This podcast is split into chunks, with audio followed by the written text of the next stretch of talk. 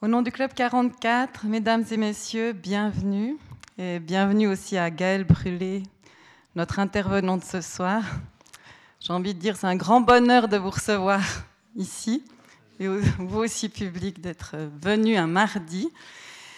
Mais avant de revenir justement donc sur le bonheur qui est le sujet de cette soirée, un petit mot sur notre prochain rendez-vous. Jeudi prochain, ce sera notre avant-dernier événement avant la fin de notre jubilé qui aura lieu le 12 décembre. Donc retenez déjà la date. Pour marquer la fin, il y aura une conférence expérimentale de Richard Emmanuel Estes. Et on vous invite euh, chaudement à venir avant, dès 19h15, on vous offrira le verre de l'amitié pour marquer la fin de ces, festivités. Et puis directement, donc la semaine prochaine, avance finale euh, explosif, vous le verrez. Il y aura, la semaine prochaine, on fera un peu un retour aux origines, alors qu'on fête les 75 ans. Il y a, donc en 1944, vous le savez, le club naissait au moment où la guerre basculait, où la parole se libérait.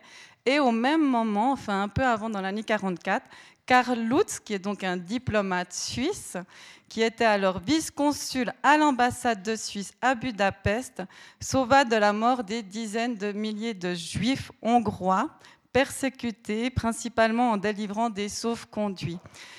Donc son action humanitaire passe pour l'une des plus importantes pendant la Seconde Guerre mondiale. Pourtant, cette histoire reste assez méconnue en Suisse. Il a souffert aussi d'un manque de reconnaissance dans son pays natal. Et il y aura sa fille adoptive, Agnès Hirschi, qui sera sur scène pour témoigner de cette trajectoire à part. Je vous invite vivement à venir à cette soirée qui sera une bonne manière de boucler la boucle de ces 75 ans. Et puis, profiter à la fin de la conférence d'admirer notre, euh, enfin, la plus nouvelle, notre exposition qui est actuellement sur nos CIMES, qui s'intitule Avant-après, qui est faite par trois fondateurs, enfin, trois membres d'une agence de communication qui s'intitule Brief. Je vais les citer Jimmy Gerber, Mirko Tamburini et Raphaël Texera.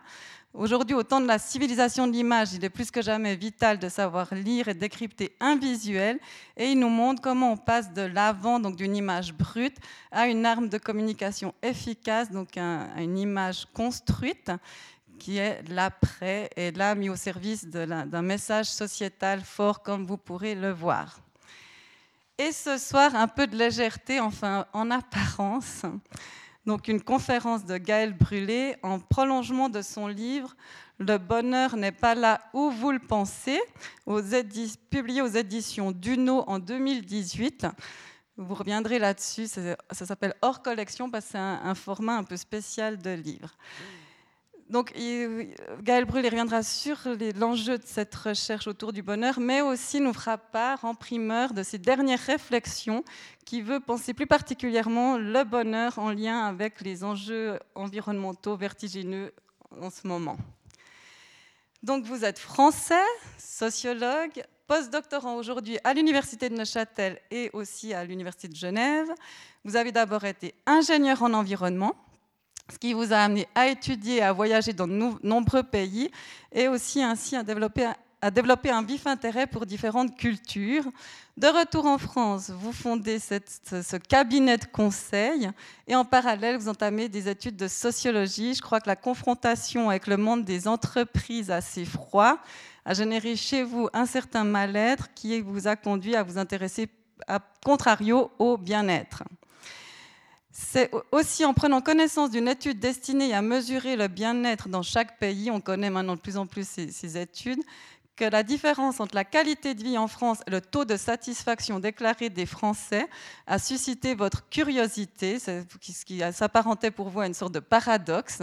Et cela fut l'objet de votre thèse et de votre prochaine publication qui sortira au printemps 2020, qui s'intitulera cette publication Petite mythologie du bonheur français. Donc à travers ce concept de bonheur qui a priori peut sembler un objet sociologique étonnant, il s'agira donc ce soir, on le verra, moins de développement personnel que de développement collectif, en écho avec la vision de notre vénérable Club 44 qui veut s'interroger sur nos choix individuels, mais aussi notre trajectoire commune Et il semble, j'ai lu le livre, qu'œuvrer pour la collectivité soit un grand facteur pour être heureux. je vous remercie de votre présence et je vous laisse la parole. Merci.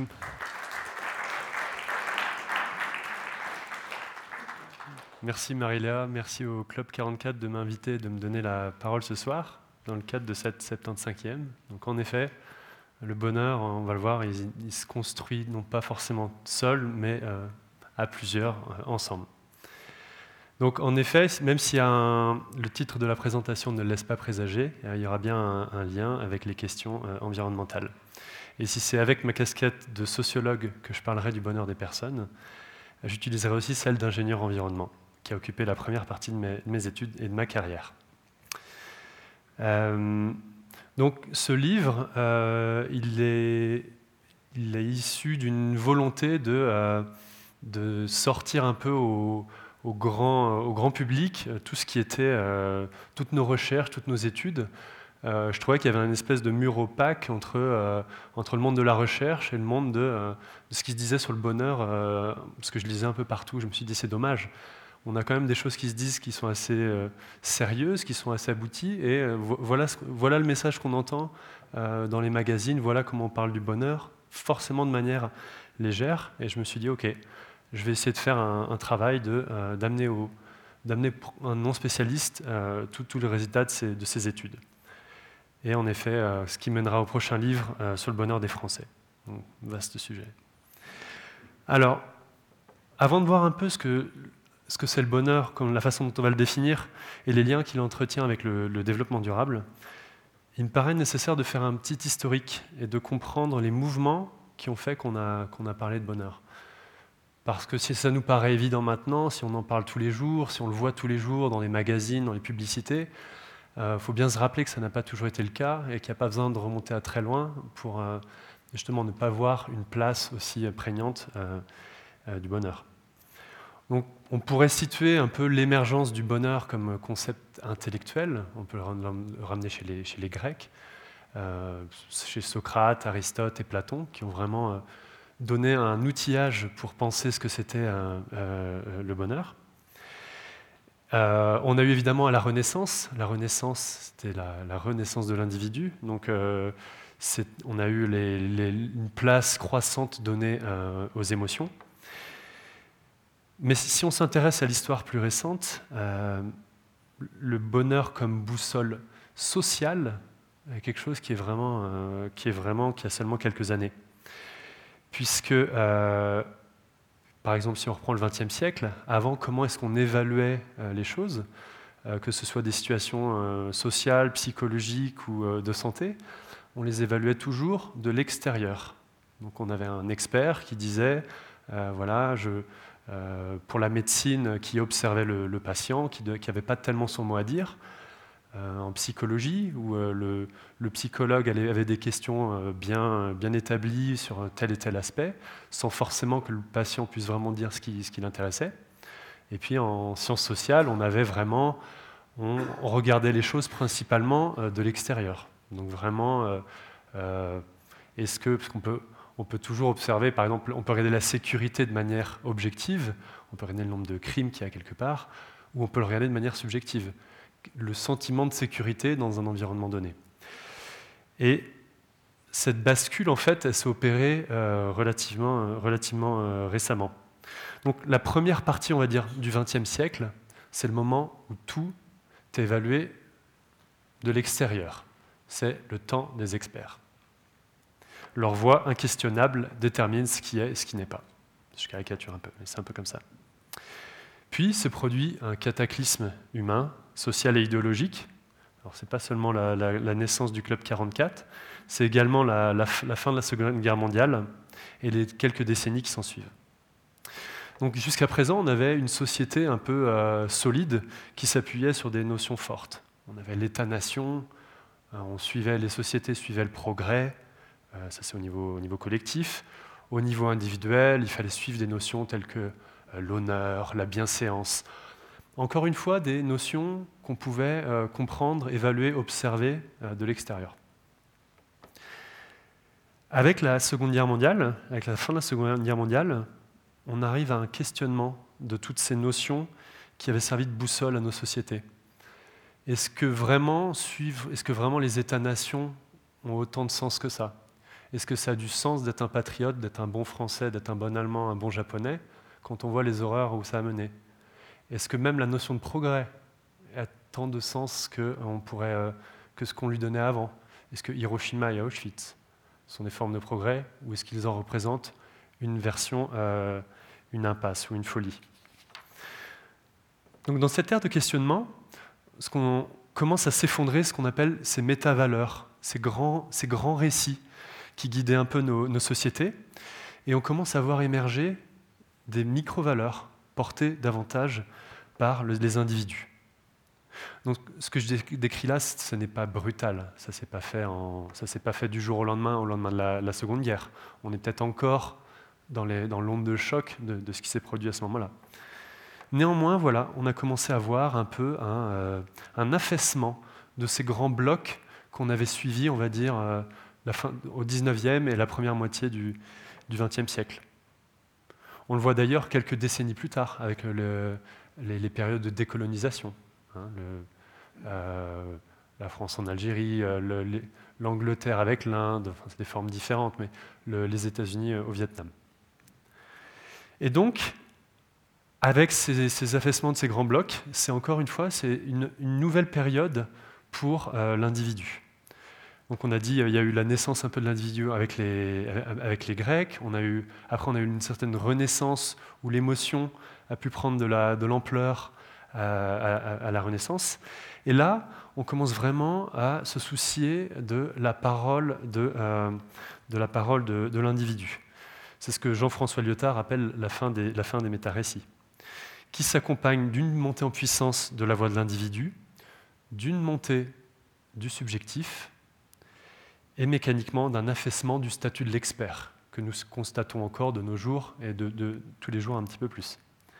Puisque l'individu, il est passé quelque part d'un mode récepteur à un mode récepteur-émetteur. Donc voilà, il a commencé à se dire, bon, bah, euh, en médecine, on a, on a pu voir en vue le jour les échelles de douleur on a commencé à demander aux patients, au final, où est-ce que tu te sens, euh, où est-ce que tu te sens là-dessus, où est-ce que ta douleur euh, est présente actuellement. En psychologie, les psychologues ont commencé à se dire, mais en fait, euh, si notre patient, il est heureux, c'est peut-être pas un si mauvais signe de sa santé mentale. En sciences sociales, on a commencé à donner de plus en plus de, poids au, au ressenti des individus à partir à la fin des années 50, on commence à avoir des échelles qui mesurent euh, les degrés, les niveaux de bonheur. À partir des années 60 et surtout au début des années 70, on commence à les déployer au niveau des, grands pays, au niveau des pays. Et nous maintenant, nous utilisons euh, toutes, ces, données, toutes ces données pour essayer de voir euh, qu'est-ce qui, fait, le bonheur. Où est-ce que les gens sont le plus heureux? Est-ce que ce sont dans les petites villes, dans les grandes villes, à la campagne ou, ou ailleurs? Est-ce que ce sont les hommes ou les femmes? Etc. etc. Et à partir de là, les chercheurs essaient de comprendre les conditions d'émergence du bonheur. Tous les chercheurs? Pas vraiment. On voit, si on devait faire une cartographie actuellement des chercheurs qui travaillent sur le bonheur, on verrait une grande majorité d'économistes, de psychologues, euh, peut-être, ou évidemment les, philosophes, mais pas, forcément de manière, pas forcément de manière empirique. Là, je parle sous le contrôle de François Hénard. En sociologie, on a préféré le laisser, de, on a préféré le laisser un peu de côté. parler du bonheur en sociologie, ça ne se fait pas trop.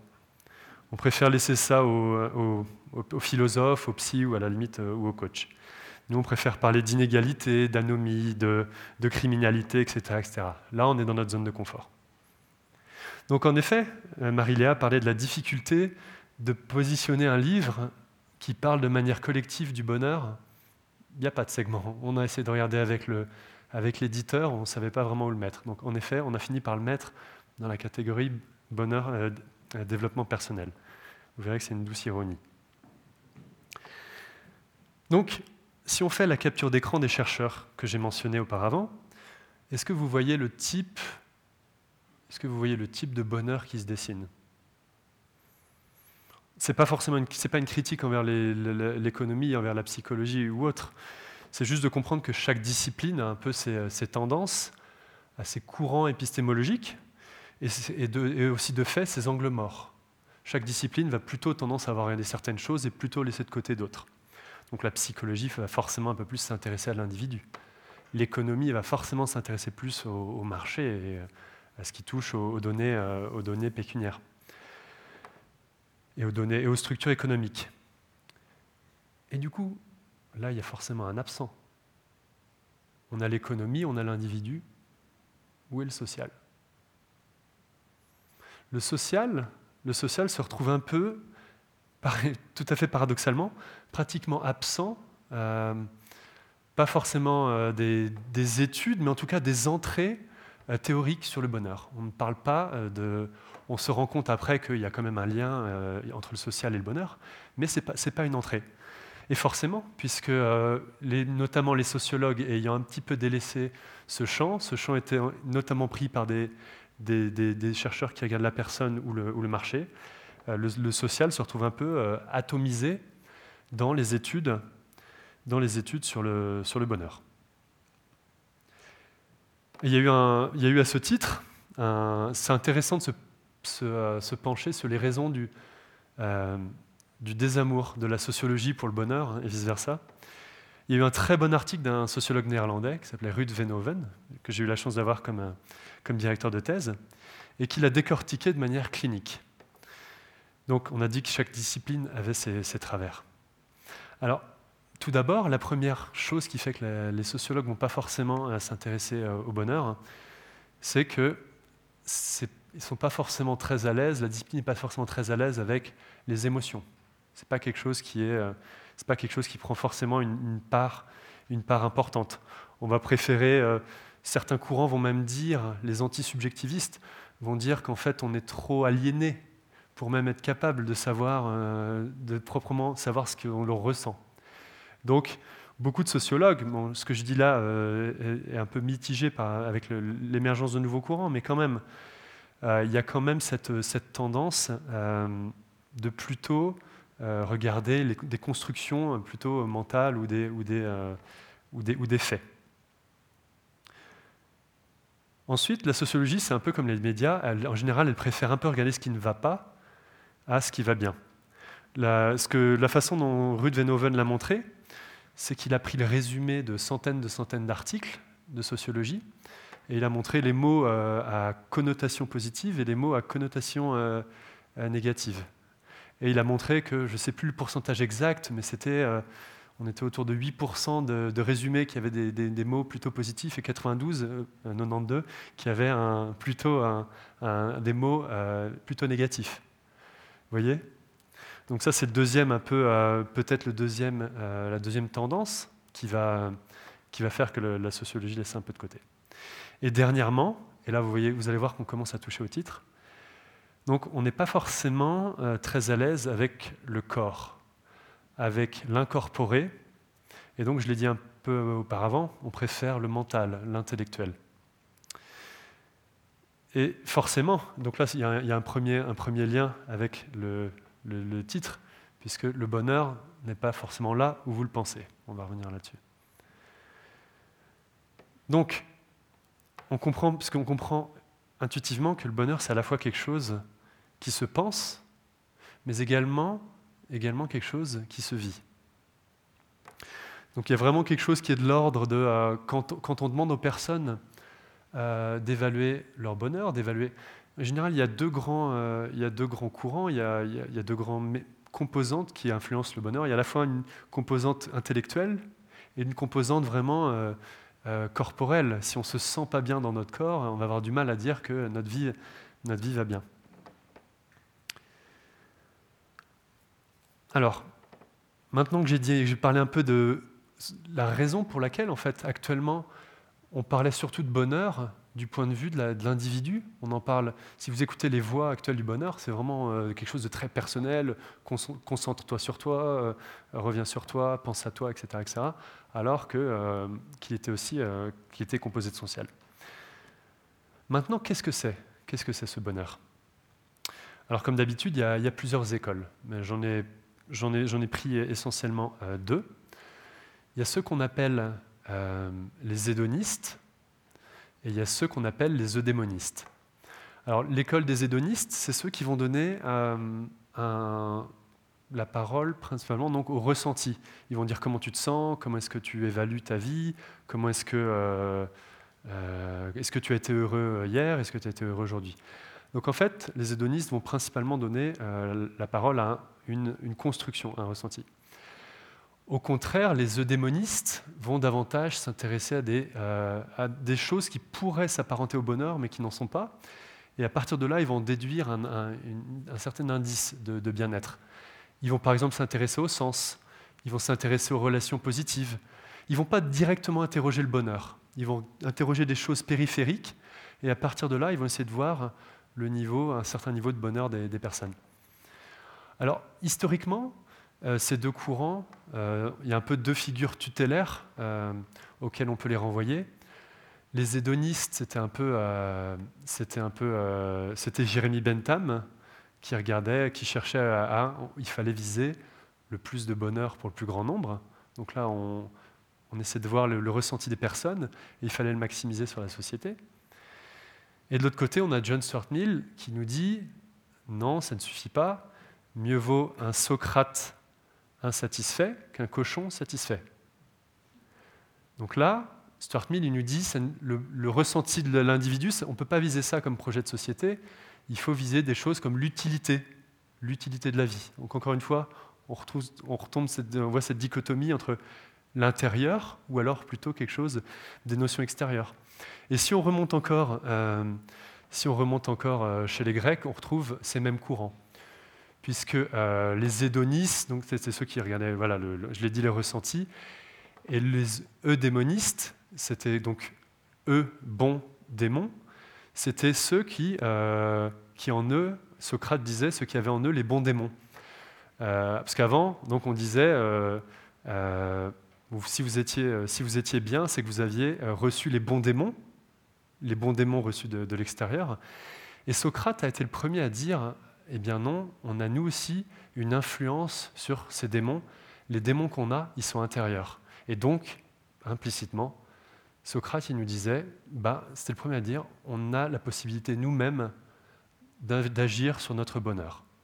Il sera d'ailleurs tué pour ça, puisqu'en fait, il remettait en question les pouvoirs de l'époque, il remettait en, question l'Église, il remettait en question euh, toutes ces grandes institutions, et il a été euh, condamné à mort pour perversion de la jeunesse et, euh, des institutions de l'époque. Donc voilà, on a, les deux courants, les eudémonistes, les hédonistes. Alors moi je travaille plutôt dans le courant des hédonistes, donc qu'est-ce qu'on fait? On, va, demander aux gens à quel point, par exemple, vous êtes satisfait de la vie que vous menez sur une échelle de 0 à 10.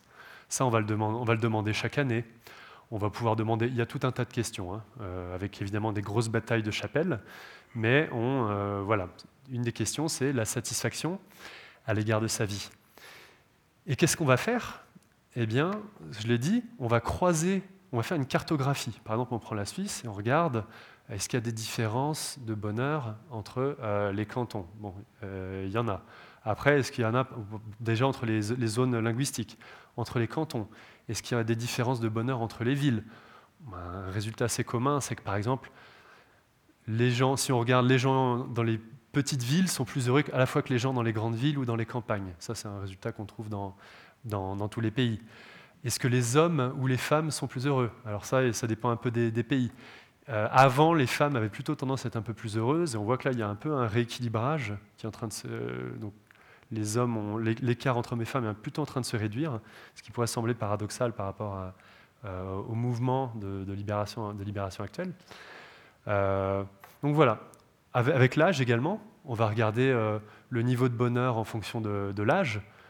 Pour information, il fait à peu près une courbe comme ça. C'est-à-dire qu'on euh, part à peu près de 18 à 20, ça stagne jusqu'à 30. Après, ça descend jusqu'à 40, 45, 50. Et après, et après, ça remonte. Et après, ça remonte et on atteint, des, euh, voilà, on atteint des, presque des sommets vers 70, vers 70 ans. Voilà. Donc alors moi, je suis vraiment dans la période tout. Hein. Là, c'est là, c'est vraiment pas un très bon moment. C'est pour ça, pour ça que j'écris sur le bonheur, hein, évidemment.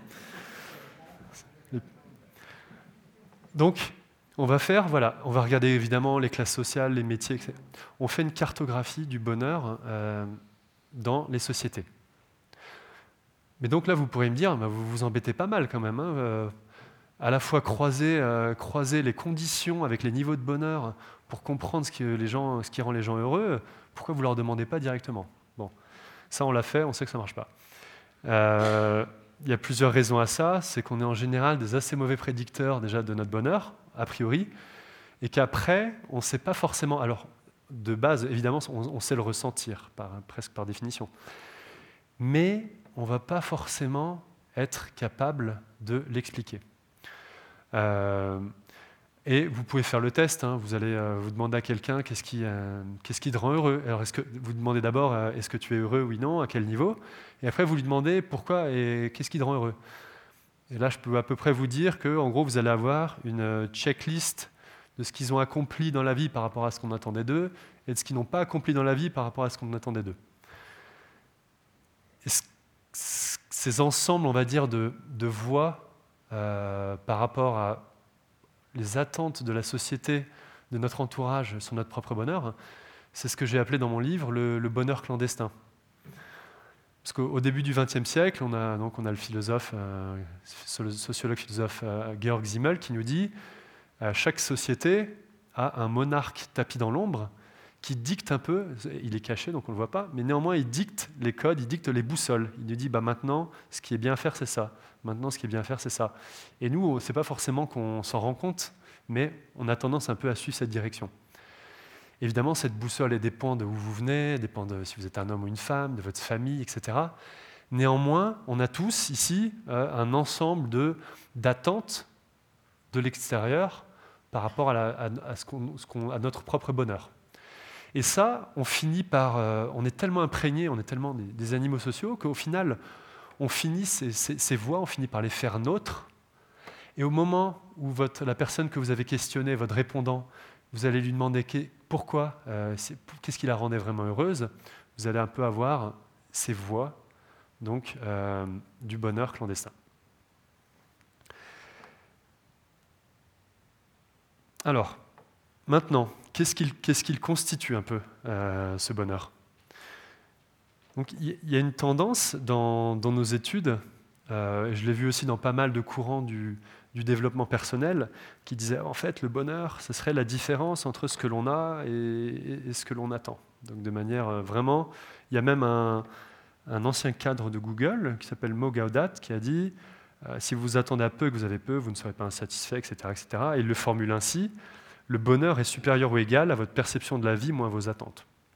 Donc c'est très, c'est clinique, hein, mais bon. C'est euh, alors c'est simple, donc c'est bien, mais c'est un peu faux cette question, des, cette question des attentes, évidemment qu'elle est centrale, elle est centrale dans le, dans le bonheur. Ça, c'est indéniable. Euh, le bouddhisme, le bouddhisme par, c'est un des points centraux du bouddhisme en fait. C'est un peu les attentes, etc.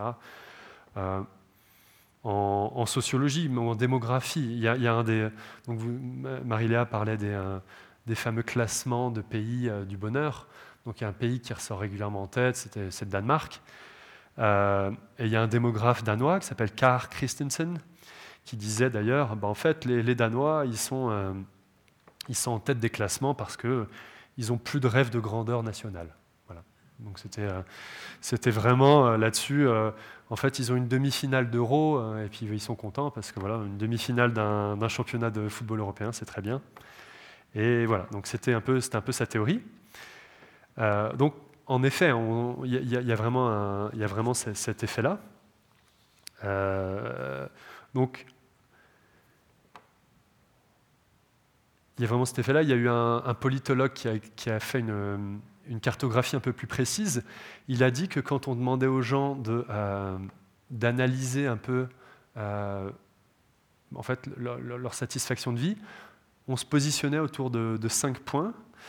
Alors il y avait les besoins et les attentes de base. Il y a ce que nous étions habitués à avoir, passé, ce que nous espérons avoir, futur, ce que nous estimons mérité et évidemment ce que les autres autour de nous ont. On sait assez bien maintenant qu'on ne se compare pas, enfin on se compare assez peu à des gens, des figures très lointaines, des stars de cinéma, etc. On se compare à des alter ego, des gens qui, ont, ah, qui auraient pu avoir quelque part notre trajectoire de vie. On se compare, on regarde ah, où il en est, ok, bon ça. Et puis euh, donc des gens qui étaient à l'école avec nous, des gens qui étaient à l'université avec nous, etc., etc. Donc ça, c'est la partie, il y a une partie, euh, une partie intellectuelle, comparative, mais il y a évidemment, ça ne suffit pas, parce qu'il y a bien une autre partie, il y a une partie, je l'ai dit, qui touchait, euh, qui touchait au corps. Donc la partie mentale, c'est ce qu'on appelle, c'est lié à l'assouvissement des, envies. Les envies, ce sont bien des figures un peu tutélaires, euh, sociales, auxquelles on peut se référer. Mais il y a également l'assouvissement des besoins. Et là, on peut prendre ces besoins au sens vraiment très large.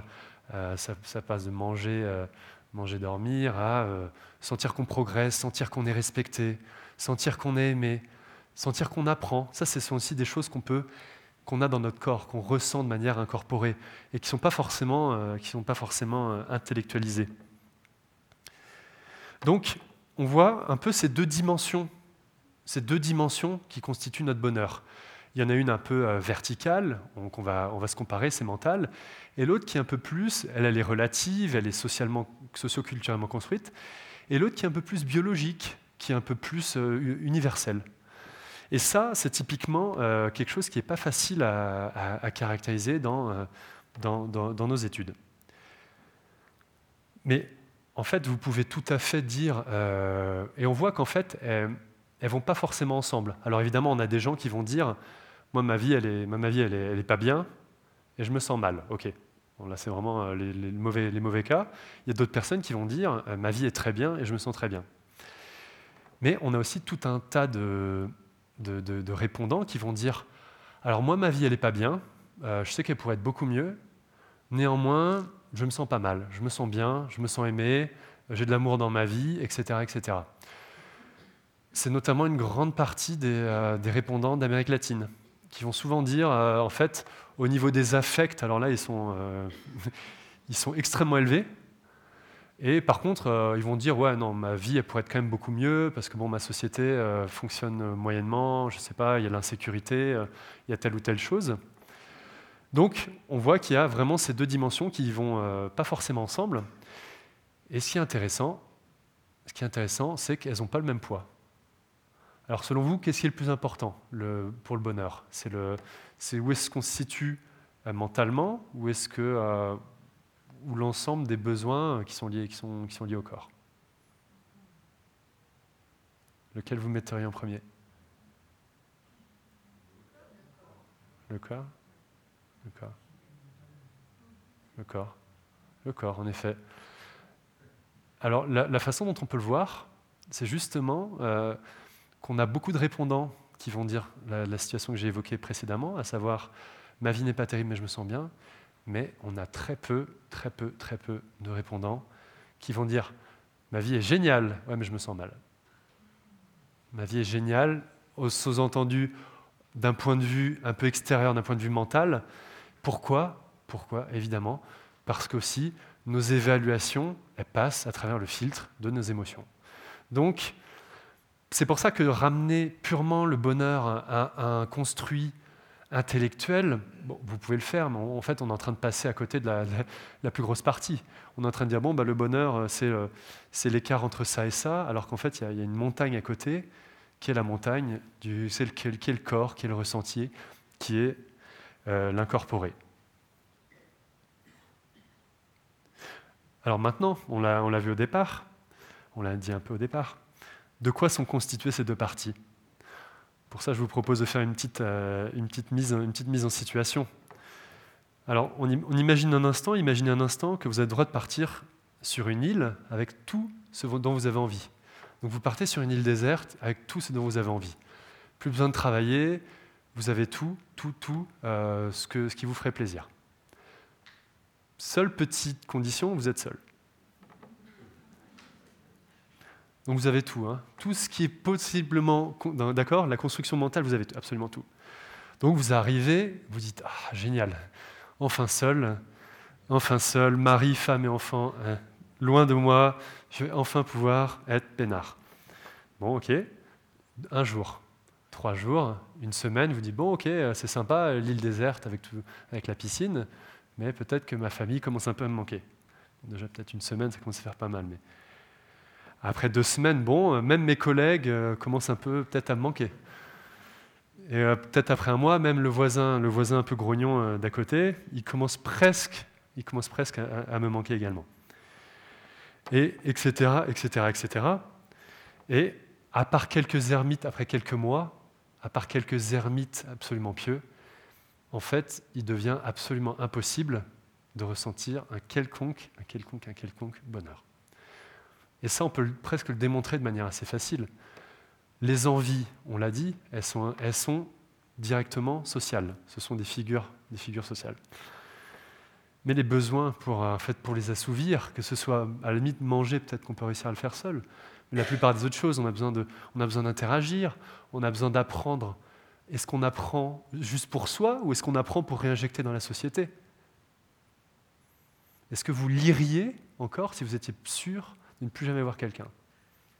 Moi, je ne le ferai pas, je vous le dis clairement. Je pense qu'il y a quand même cette notion de dire, OK, je, le fais OK pour moi, mais aussi pour moi en tant qu'être social. Il y a quand même beaucoup de choses qu'on fait euh, parce que euh, parce qu'on a envie d'échanger, parce qu'on a envie d'échanger tout simplement. Donc le fait de dire, oui, euh, les, voix du bonheur clandestin actuel qui vont nous dire, le, le bonheur, oui, il faut se concentrer sur soi, il faut n'écouter que soi, etc., etc.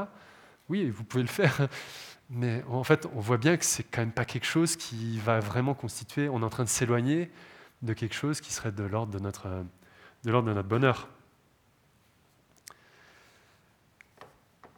Alors, c'est ça qui est un peu qui est marrant avec le, qui est qui est, qui est, étonnant avec le social, c'est qu'en fait quelque part à la fois il nous prend tout. Hein.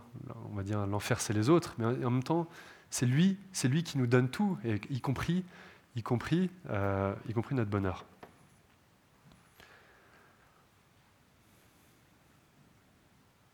Et là, ce que je suis en train de dire, en fait, ce n'est même pas un point de vue euh, de dire euh, regarder le, bonheur d'un point de vue individuel, c'est mal.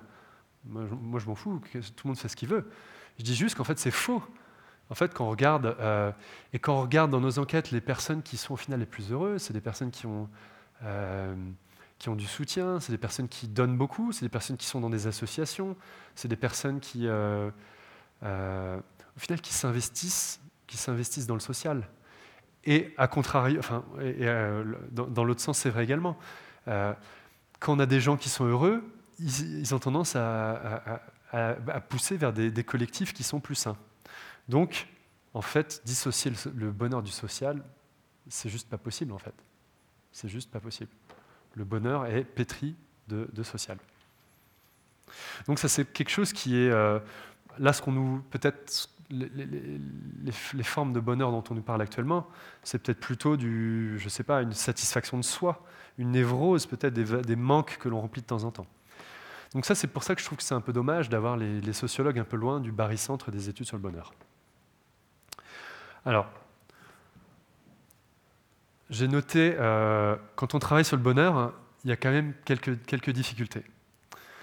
J'en ai, cité, j'en, ai, j'en ai cité au moins trois. La première difficulté, c'est que quand on, euh, le bonheur, c'est un objet que tout le monde connaît. Et que ça, quelque part, ça, en fait à la fois une force et ça en fait une difficulté. Parce que euh, moi, je venais à la, à la base des, sciences, des sciences dites dures. Et, euh, si, j'allais vous dire que le borure de lithium marchait mieux pour le stockage d'hydrogène que le borure de sodium, en général, personne ne va vous embêter. Quand vous parlez du bonheur, tout le monde a quelque chose à dire. Donc en fait, quand on, travaille sur le bonheur, en fait, on ne parle pas, parce que tout le monde parle à votre place. Tout le monde va dire Ah, tu travailles sur le bonheur Ah, ben moi j'ai lu un livre là-dessus. Et c'est quelque chose d'assez. Euh, d'assez, d'assez euh, qui en fait à la fois encore une, c'est une force et c'est en même temps, euh, c'est en même temps une, difficulté. Ensuite, alors je je vous apprendrai rien en disant que la période actuelle ne fait rien dans la, mesure. Et pour, euh, donc actuellement, il vaut mieux avoir un avis très tranché que, euh, que quelque part aller dans, les nuances, aller dans la finesse, etc. etc. Et quand on travaille sur le bonheur actuellement, on est un peu pris entre, deux courants. On a d'un côté un peu les gourouistes qui vont dire euh, bah, le bonheur c'est comme ça, ton bonheur tu dois suivre ça. Et de l'autre côté, on a les relativistes qui vont dire bon bah non, chaque bonheur est différent, donc euh, bon, bon bah, on part, on peut y aller parce qu'il n'y a plus d'études à faire, euh, vu que chaque bonheur est différent. Et nous, on se retrouve un peu quand on essaie d'à la fois trouver les, les, déterminants communs du bonheur, sans aller jusqu'à imposer aux personnes. Moi, je ne suis pas capable de vous dire, vous monsieur ou vous madame, pour que vous soyez heureux, il va falloir que vous fassiez, ça. Je ne suis pas capable de dire ça. Je peux par contre vous dire, ce que j'observe dans tel cas ou ce que j'observe dans tel cas, c'est que les gens qui font ça, ils sont plus heureux. Et à vous de voir après si ça résonne dans votre expérience personnelle. Mais voilà, le gourouisme va aller jusqu'à dire, bon, bah, tout le bonheur de chacun, ils vont essentialiser un bonheur moyen et dire, votre bonheur, il est comme ça. Et de l'autre côté, ce qui est aussi une tendance qui est très compliquée pour, euh, pour nous, c'est de dire, voilà, vu que tous les bonheurs sont différents, mais que les bonheurs soient, différents, ça n'empêche pas de mettre des, quand même des différences de niveau. Mon, niveau de tennis n'est pas juste différent de celui de Roger Federer. Il n'est pas juste différent, il est inférieur. Vous voyez ce que je veux dire? Et là, on est quand même dans une période où on dit Ah oui, mais non, ça c'est juste différent. Ok, bon, c'est différent. Ok. Et ça, ça nous met quand même euh, pas, mal de, pas mal de bâtons dans les roues. Et c'est lié, je l'ai dit un peu au départ, avec la perte du statut des, experts. Et donc, c'était un peu, euh, vous voyez le. Vous voyez le donc il y a des petites étoiles sur la couverture du livre. C'est pas seulement pour faire joli, l'idée c'était de dire. Euh, parce qu'on m'a souvent, posé, souvent posé cette question, mais comment tu fais pour généraliser sur quelque chose d'aussi intime que le bonheur? Et cette, question, elle m'a trotté dans la tête un nombre de fois incroyable. Et puis à un moment, je me suis dit, bon, ben, en fait, c'est comme les étoiles. Les étoiles, elles sont chacune singulières, mais les conditions qui font que les étoiles brillent sont les mêmes, ou elles sont comparables. Il y a un gaz qui brûle, il y a une dimension minimum, une dimension maximum, un environnement favorable. Et ben, le bonheur, c'est pareil le bonheur de chacun des personnes ici est différent. Mais les conditions qui mènent peuvent être tout à fait, elles peuvent se, elles se rejoignent. Voyez? Donc on peut à la fois laisser la singularité à chacun et en même temps arriver à dire qu'il y y y a quand même des différences. Bon, évidemment, après, pour essayer de... Parce que quand vous, euh, dites que vous, êtes chercheur sur le bonheur, on dit Ah, bah, c'est génial, donne-moi un type ou deux pour, être plus heureux. Donc au début, je disais, ouais, mais tu sais, le bonheur, c'est un peu complexe. Bon, là, les, personnes, partent. Hein. Donc, il fallait que j'arrive à avoir quelques, quelques, grandes, quelques grandes histoires à raconter un peu rapidement. Et donc, j'ai essayé de regrouper les euh, grandes familles de facteurs qui menaient au bonheur. Donc, le bonheur, nous, on le voit comme une appréciation euh, subjective des conditions objectives de sa vie. Donc, quelque part, il y a une partie subjective ça, c'est le regard que l'on pose sur notre vie, c'est l'impression. Et ensuite, euh, nos conditions objectives, j'ai vu deux grands facteurs qui les, conditionnaient. Il y a évidemment nos interactions, à la fois les interactions avec nos proches, les liens forts, et avec des personnes un peu plus lointaines, les liens faibles. Les deux, les deux d'ailleurs, influencent indépendamment notre bonheur. À la fois la qualité de nos relations avec nos proches, et à la fois la qualité de nos relations avec ceux qu'on connaît moins. Ça, c'est un des interactions. Et enfin, un des facteurs les plus liés au bonheur, c'est le sentiment euh, d'avoir une influence sur ce qui nous arrive. Et ça, c'était le I de influence. Donc, je suis arrivé avec un modèle qui était les trois I. Vous voyez Il y a euh, impression, influence, euh, interaction, influence. Et en fait, vous pouvez le voir assez facilement, les personnes qui vont dire souvent qu'elles ont, un peu les rênes de leur vie en main, c'est en général les personnes heureuses, et vice-versa. Et les personnes qui ont un peu l'impression que tout leur tombe dessus, ce sont en général des personnes euh, un peu moins heureuses. Donc voilà. Euh, ça, c'était pour le modèle des trois I. Euh, j'ai dit que j'allais parler évidemment de notre sujet de l'environnement. Alors, là, c'est un peu mes études actuelles. alors, le bonheur, il a été évacué de beaucoup, justement, je vous l'ai dit au début, de beaucoup d'études. Mais en fait, ce qui est intéressant, c'est qu'il ressort un peu de partout, parce qu'en fait, on va dire oui, mais là, les gens, ils vont faire quelque chose pour telle ou telle raison. Mais si on ne prend pas en compte l'envie fondamentale des personnes d'être heureux, on passe, à côté de pas mal de, on passe à côté de pas mal de choses. Donc moi, je préfère me dire que le bonheur est quelque chose que l'on recherche tous et toutes, de manière plus ou moins directe, de manière plus ou moins avouée et de manière plus ou moins fructueuse. Donc quelque part, est-ce qu'on peut se situer dans une, perspective benthamienne, encore une fois, et de dire, on va chercher le plus de bonheur pour le plus grand nombre? Mais Jérémy Bentham, il était, il était euh, actif aux alentours de 1800. Il y avait un milliard de personnes. La planète était en bien meilleur état. Donc maintenant, je pense qu'il faut euh, pouvoir peut-être revoir euh, notre, notre, cet objectif et peut-être inclure une dimension temporelle. Alors est-ce qu'on pourrait essayer de viser le plus de bonheur pour le plus grand nombre et pour le plus longtemps? Puisque, euh, qui pourrait, afin de prendre en compte cette, euh, dimension euh, écologique. Donc on a d'abord dit que le bonheur était social, mais on voit évidemment, on va comprendre très rapidement que le bonheur, il est évidemment lié à l'environnement. Si, si, on détruit notre planète, il n'y aura plus de bonheur. Même si certains certains fervents euh, du, euh, transhumanisme euh, veulent penser autrement, veulent dire que non, on peut facilement avoir une exoplanète, etc. etc. Si on n'a pas de planète, ce ne sera, pas possible d'être heureux. Alors, ce qui est intéressant, c'est qu'il n'y a pas beaucoup d'études qui, regardent vraiment les, liens entre bonheur, et développement durable. On voit qu'il y a dans certains cas, ils vont ensemble. Donc on va dire, bon, bah, les gens qui sont heureux, ils vont, je sais pas, recycler un peu plus les gens qui sont heureux, ils vont avoir un peu plus d'attitude euh, pro-environnementale, etc., etc. Donc, qui vont peut-être aller dans la même direction. Mais ça, en fait, on se rend compte que ça ne résiste pas très bien à l'épreuve de certains faits. Je vais vous donner trois faits, on va voir comment ils peuvent être liés. Fait 1, il y a une augmentation croissante des consciences et des aspirations environnementales, notamment chez les générations les plus jeunes. Fait 2, il y a une augmentation du parc de voitures et une augmentation de la puissance achetée des voitures. En Suisse, là, on vient de passer 180 euh, chevaux euh, d'immatriculation pour, les, euh, les, voitures en moyenne. Et cette tendance n'est que marginalement remise en cause par le fait qu'il y a un petit peu moins d'immatriculation. Fait 3, il y a une explosion du nombre de vols pris, de vols d'avions pris. Donc, en tout cas, d'un point de vue global, on voit bien qu'il y a une espèce de contradiction, puisque d'un côté, on a de plus en plus euh, d'aspirations de, de, conscience pro-environnementale, et de l'autre côté, euh, en fait, tout ce enfin, beaucoup de choses qu'on est en train de faire euh, vont absolument dans le, sens, dans le sens opposé. Alors pourquoi on observe cette dissonance environnementale? C'est ça qui est intéressant. Qui ici aime voyager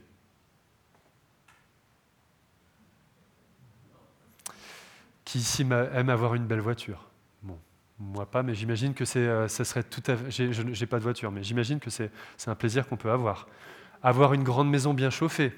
J'ai, un petit appartement, mais je pense que ça serait sympa d'avoir une grande maison bien chauffée.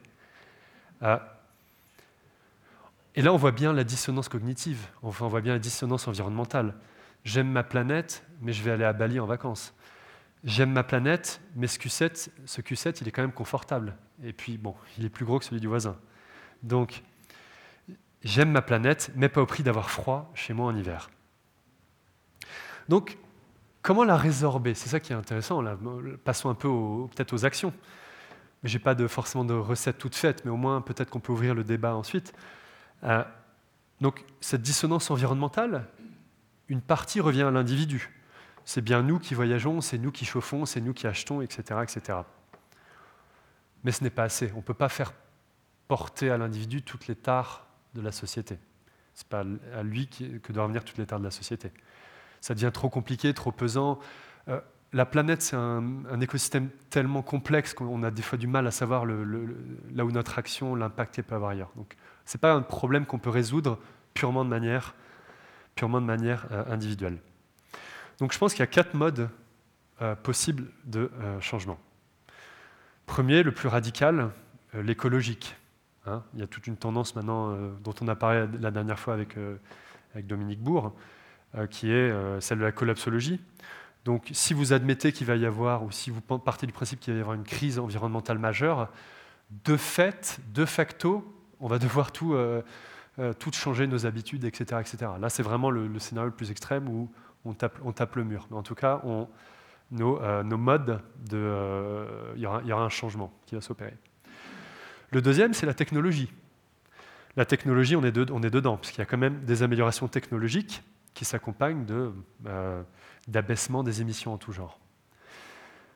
Mais la technologie, et pourtant c'est en tant qu'ingénieur euh, que je vous parle là, euh, Dieu sait ce que les ingénieurs aiment la technologie, il y a toujours euh, une difficulté que les ingénieurs n'ont pas vue, mais que les sociologues par exemple vont pouvoir voir, c'est qu'il y a évidemment, pour toute amélioration, il y a un effet rebond dans la société.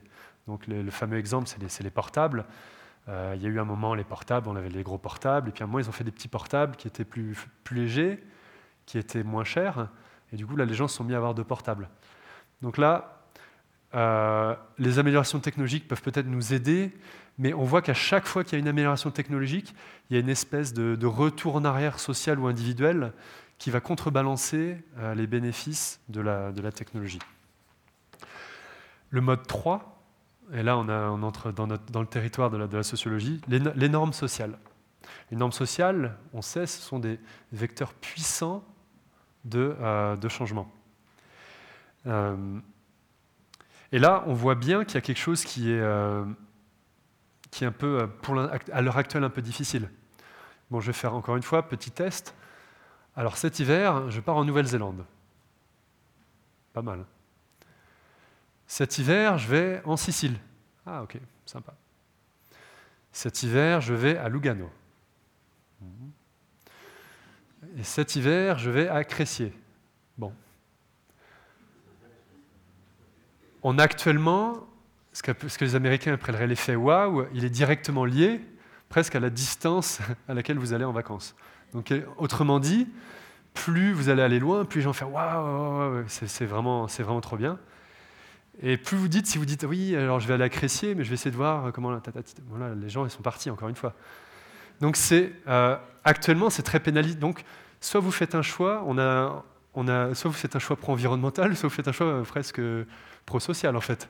Donc là on a une tension qui est, colossale.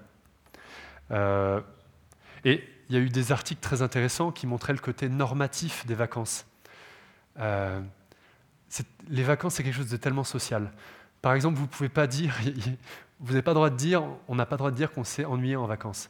C'est quelque chose qui est interdit c'est quelque chose, si vous voulez être blacklisté de tous les endroits, tous les cercles sociaux dans lesquels vous gravitez, dites ah, j'étais en vacances, ah je me suis ennuyé. Là, vous ne serez plus jamais invité, nulle part. C'est non acceptable socialement. Et donc, il y a tout un tas de choses autour des vacances qui sont, euh, euh, liées au social. On sait bien que les différentes classes sociales ne voyagent pas pareil, que ce n'est pas seulement la distance, euh, quand vous allez dans les classes les plus élevées, il faut vraiment parler d'un rapport à l'authenticité très, très, très poussé. Il faut montrer, ah oui, non, j'ai pas été voir les, les plus grandes attractions. Par contre, j'ai trouvé une petite trattoria là, qui était très sympa. Voilà. Ça, c'est tout ça pour dire, il y a un côté normatif dans les vacances, et actuellement, la norme, elle ne nous aide pas, puisque plus j'irai loin en vacances, quelque part, plus c'est valorisé socialement. Il y a, il y a, il y a des mouvements à la marge qui commencent néanmoins à émerger. Ça, c'est peut-être le côté rassurant, je ne sais pas. Vous avez peut-être entendu parler du Flug, du Flughamn, euh, ce concept suédois qui dit que maintenant, on a, on a honte de prendre l'avion. Donc ce n'est pas un hasard que ça émerge en, Suède, hein. c'est quand même un, pays qui, est vraiment qui a été en avant sur beaucoup, beaucoup d'événements écologiques.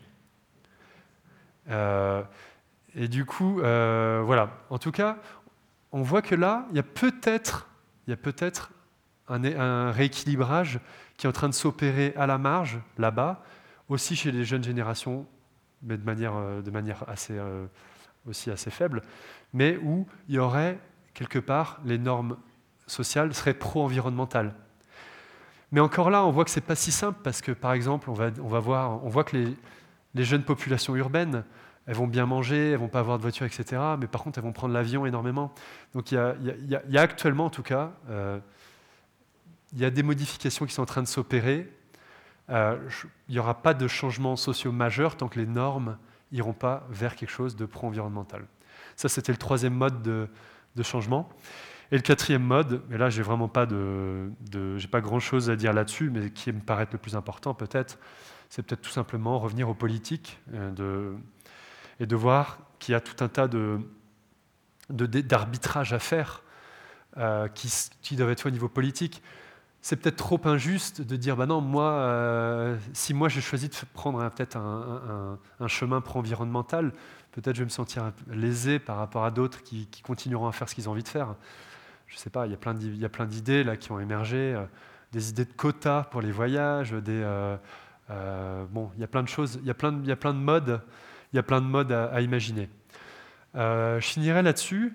Tout ça pour dire que vous voyez que le, en tout cas, par exemple, le développement durable, euh, c'est un de ces spectres qui nous euh, nous épargne pas, puisqu'on voit que d'un côté il y a nos actes et de l'autre côté il y a un peu nos, attitudes, et qu'on voit actuellement qu'on est quand même dans une, l'écart est quand même colossal. Et vous voyez aussi l'intérêt de réintégrer le bonheur là-dedans, puisque si vous intégrez le bonheur, en fait, on comprend très bien, on comprend très bien qu'on va faire certaines choses qui ne vont pas forcément dans le, dans le sens de l'environnement.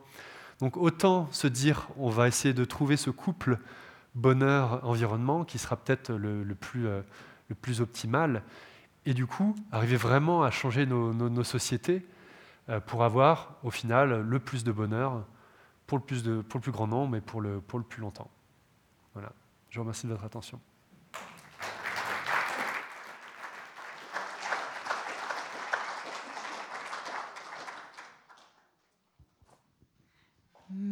Merci beaucoup. Ça ouvre à plein de questions. Je vais peut-être en poser une d'abord parce que j'ai dit vous êtes français, mais vous résidez depuis trois mois à Neuchâtel.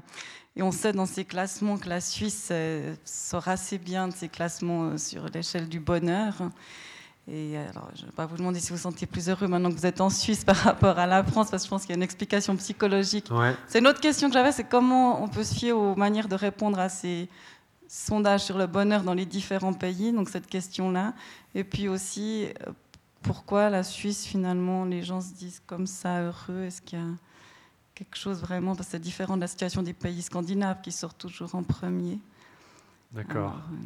Je peux dire que c'est grâce au Club 44. ça, c'est la, ça, c'est la bonne réponse. Mhm. Euh, alors, par rapport à... Alors, clairement... Euh, pour avoir étudié un peu les, grands groupes culturels, c'est impossible de mettre la Suisse dans le, dans le groupe des, pas du tout des pays, des pays du Nord. C'est très très différent.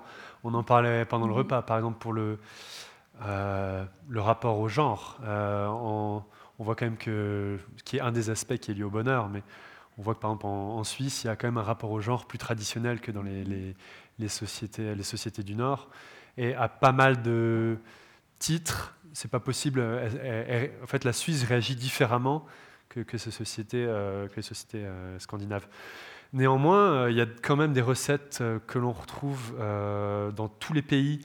Alors, si vous regardez tous les pays, les, les 10 pays les plus heureux, ils ont déjà un point commun, c'est que ce sont des petits pays.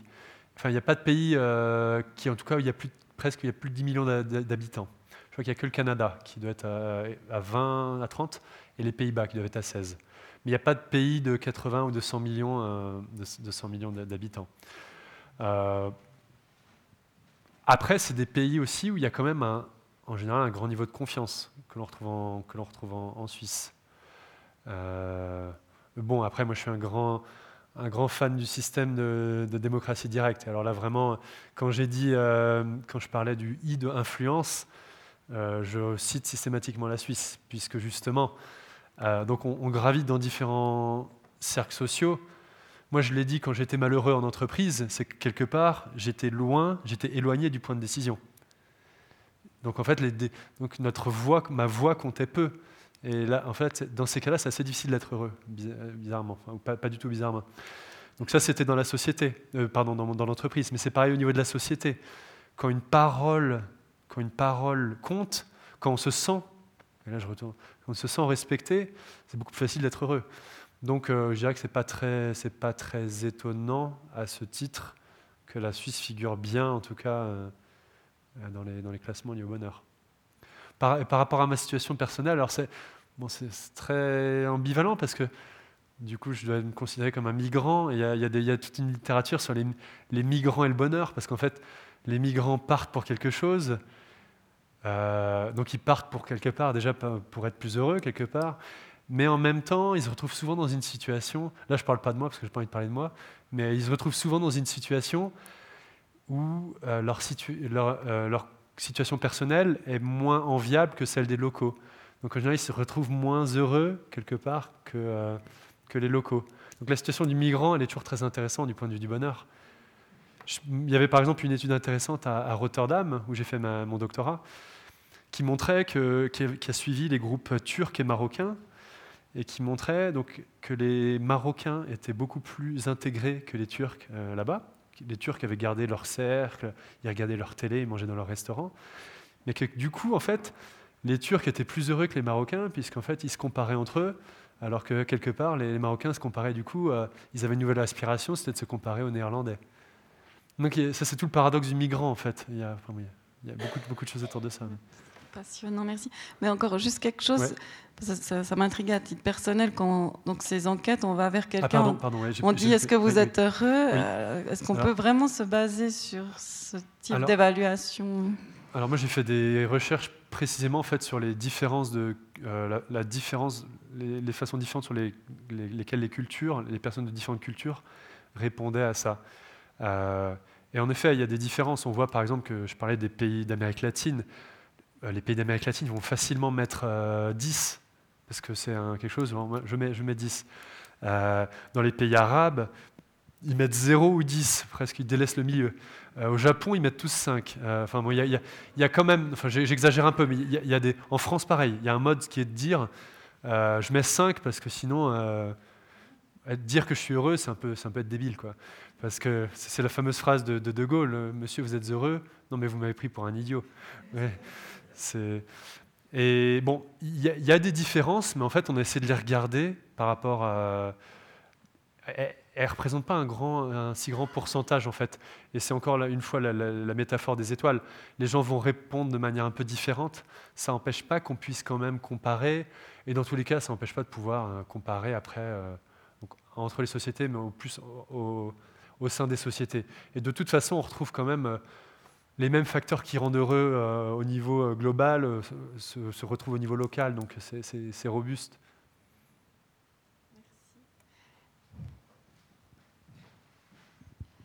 Il y a une, question qui me, qui me, titille, mais je ne sais pas comment vraiment la formuler. C'est euh, le bonheur comme, euh, comme objet de consommation ou le bonheur comme dictat social. On voit avec euh, les développements personnels ou autres, ça devient presque un dictat social. Alors la question, oh, vous n'avez pas tellement parlé de, ça, ou je ne l'ai pas tellement entendu, ou peu. bon, vous avez parlé de, de, ces canaux de pensée, mais il y a quelque chose comme ça que je trouve qu'à l'heure actuelle, je sais pas, est-ce que vous pouvez en dire un peu plus? Oui, alors c'est ce que j'ai essayé de dire, mais je suis passé dessus rapidement, de la difficulté d'apporter un discours mesuré actuellement sur le bonheur, puisqu'on est pris entre un groupe de voix qui va dire le bonheur à tout prix, n'importe comment et presque en injonction, et de l'autre côté, un groupe qui va dire non mais c'est quand même complètement débile, il faut le, bonheur comme projet collectif ou comme projet même d'études. Et donc, les voies dont vous parlez, là, moi c'est ce que j'appelle aussi en partie le, bonheur clandestin, mais moi c'est ce que je disais dans le, gourou, dans le gourouisme. C'est quelque chose, ça va avec le gourouisme de dire, euh, moi là où je vais dire quelque part, euh, bon bah oui, on voit qu'il y a quand même les gens qui sont dans les petites villes sont un peu plus heureux que les gens qui sont dans les grandes villes. Le gourouisme va dire, tu veux être heureux, va dans une petite ville. Ce qui, est faux, parce qu'en fait, ça marche en moyenne, mais peut-être que moi, j'ai pas envie d'habiter dans une petite ville, ou peut-être que moi, j'ai besoin de beaucoup plus de nature. Et, le gourouisme, enfin, il est en effet en train de, de nourrir ce, penchant qui est le, rejet du bonheur. Mais vous avez raison, on est dans un, on arrive quand même sur un, dans un moment où le bonheur est tellement valorisé. C'est aussi ça quelque part le problème c'est qu'il est tellement valorisé que du coup, il y a beaucoup de gens qui vont se jeter dessus, beaucoup de gens qui vont en parler de manière non mesurée. Et ceux qu'on va écouter, c'est ceux qui vont parler le plus fort et de manière... Encore une fois, la nuance n'intéresse pas grand monde, euh, malheureusement. Donc, euh, vaut mieux dire, ah oui, pour être heureux, il faut faire ça à tout prix, ou le bonheur, ça sert à rien. le point de vue un peu mesuré qui dirait oui, bon, bah, il y a ces situations. Voilà, c'est, malheureusement, je pense qu'on est dans une ère où on a besoin de nuances, et, alors qu'elle n'intéresse pas, elle n'intéresse pas. Mais je vous rejoins, y a, les injonctions sont, sont colossales. Tout d'abord, merci beaucoup pour vos réflexions qui ont l'avantage d'ouvrir plus de portes qu'elles n'apportent de réponses. Mhm. Et il y a quelques, quelques remarques qui me sont venues à l'esprit en vous écoutant. Le côté social, d'ailleurs, on, peut l'illustrer très bien. Euh, certains gilets jaunes qui se réunissent sur les ronds-points et qui se les gèlent disent qu'ils sont heureux parce qu'ils sont ensemble et qu'ils se sont retrouvés. Ça, c'est important. La deuxième chose, c'est l'évaluation entre avoir et être. Hmm. Qu'est-ce que j'ai et ce que je suis. un autre aspect qui m'est apparu important, c'est aussi l'aspect dynamique du bonheur, que je ressens comme un bonheur parce que j'ai peut-être vécu des choses plus malheureuses avant.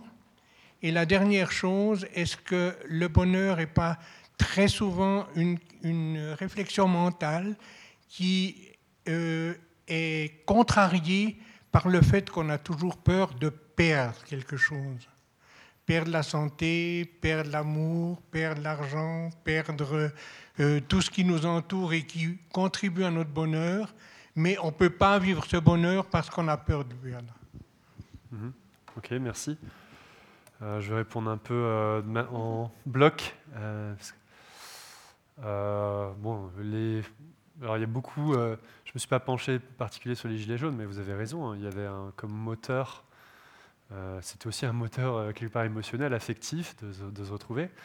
Et pour revenir aussi au, euh, justement au point qui nous occupait au départ, les, vacances, c'est un point qui est beaucoup revenu en fait dans les, dans les revendications de, personnes qui disaient oui mais moi je ne pars pas en vacances alors que d'autres partent en Thaïlande.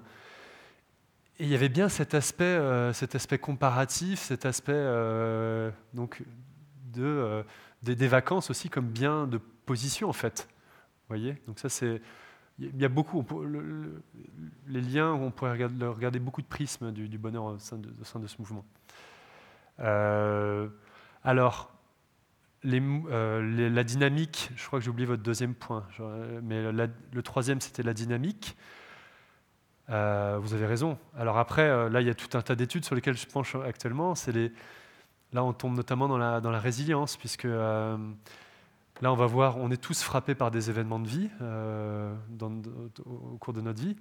Et euh, là, on, voit quand même des grandes différences entre, entre la façon dont les gens vont justement réagir. Et bon, ça, c'est toute une littérature qui est, passionnante. Mais, en effet, il y a à la fois avoir un niveau de bonheur à un moment donné, mais il y a réussir à le maintenir. Et ça, je pense que ça, je pense que c'est la résilience. Et la résilience, moi, j'aurais tendance à l'interpréter comme une capacité à retrouver une histoire dans laquelle, qui nous conforte en permanence, en fait, qui fait qu'en fait on se sent bien, ou une situation dans laquelle on se sent bien. Euh, et puis enfin, en effet, la peur de perdre, moi je pense que c'est une des plus grosses, euh, c'est un des plus gros euh, freins au bonheur. J'étais intervenu dans une entreprise et on m'avait demandé ça je crois que la pire chose qui puisse arriver, et moi j'ai été, un moment dedans, et je, suis sorti, Dieu merci, c'était, c'est la cage dorée. Alors là vraiment c'est le, c'est le poison, je pense, ultime du bonheur. C'est quelque chose qui vous va à peu près, qui n'est pas inconfortable, qui est même plutôt confortable, mais dans lequel vous n'êtes pas vraiment vous, euh, et qui ne répond pas vraiment à toutes vos aspirations. Alors là je pense que c'est vraiment... Euh, qui est lié quelque part à la peur de perdre, parce qu'on se dit, ouais, mais là, je suis quand même pas mal, je suis quand même pas mal, donc je ne vais pas perdre tout ça. Et alors que là, je pense que c'est vraiment un, vraiment un poison, en fait, euh, au final, cette peur de perdre. Être et avoir, ouais. Alors, c'est vrai que ça, c'est un peu des... Je sais qu'il y a pas mal de philosophes qui ont regardé cette distinction. Euh, en général, euh, il y a aussi des allers-retours, puisqu'en fait, on, la façon dont on se constitue, on va un peu, euh, avec ce qu'on a, on va un peu, euh, ça influence notre être, etc. Bon, il y, a des passerelles, entre les deux. Euh, ce que je peux dire en tout cas par rapport à ça, c'est que le fait d'avoir en soi n'est pas forcément négatif. Le fait par contre de donner du poids à l'avoir est négatif. donc on sait que les, personnes matérialistes sont moins heureuses que les autres. Les personnes qui donnent vraiment trop d'importance aux objets extérieurs vont être en général moins, moins heureuses que les autres.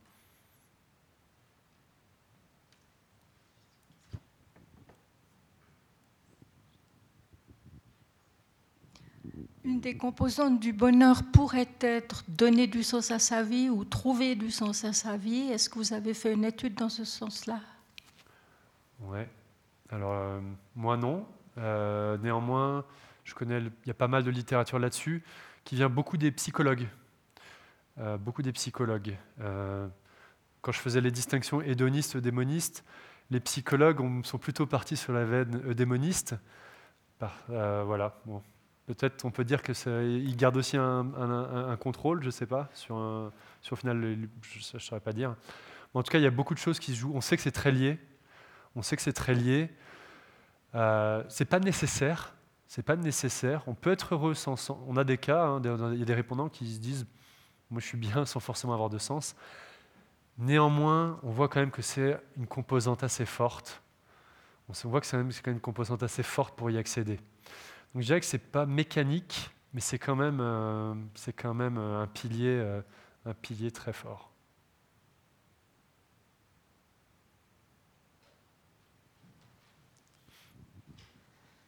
Bonsoir. Que pensez-vous de l'approche de Schopenhauer quand il nous dit que le bonheur, c'est ne pas souffrir dans un de ses livres? Le bonheur, c'est ne pas souffrir? Oui, c'est dans le livre Le bonheur selon Schopenhauer. Alors, bonheur, c'est pas souffrir. J'ai envie de dire c'est vrai, mais ça me paraît un peu léger. Euh, le bonheur, c'est ne pas souffrir. Je dirais oui et non par rapport au point du monsieur, puisque euh, euh, évidemment, si on souffre, bon, ça va impacter un moment notre bonheur, mais je pense que la, peur de souffrir peut aussi nous bloquer dans notre, quelque part dans notre quête du bonheur. Donc je dirais qu'il faut faire un peu, ça peut aller un peu dans les deux sens. Euh, ouais. je dirais les deux. Bon, c'est pas une très bonne réponse. J'aimerais reprendre euh, une question d'une préopinant tout à l'heure qui disait que le bonheur c'était un diktat social. Euh, moi je pense qu'il y a une tyrannie du bonheur, en, ce sens que aujourd'hui on se détourne des gens qui sont malheureux et tristes.